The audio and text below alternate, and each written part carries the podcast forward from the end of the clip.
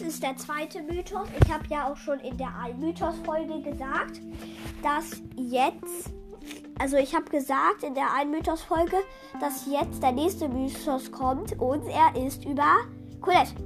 Colette hat nämlich auch eine Liebesgeschichte und zwar mit, wer hat gedacht, Spike. Ich, ich verstehe es nicht, wie man mit,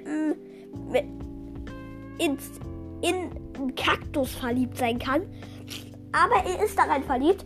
Ich ähm, mache euch so wie bei dem anderen hier Mythos, mache ich euch ähm, auch ein Bild von, also das Bild rein. Wenn ihr genau hinschaut, könnt ihr das sehen. Und ähm, ja, das äh, was mit der Pod oder ja, das war's mit der Podcast-Folge und ciao.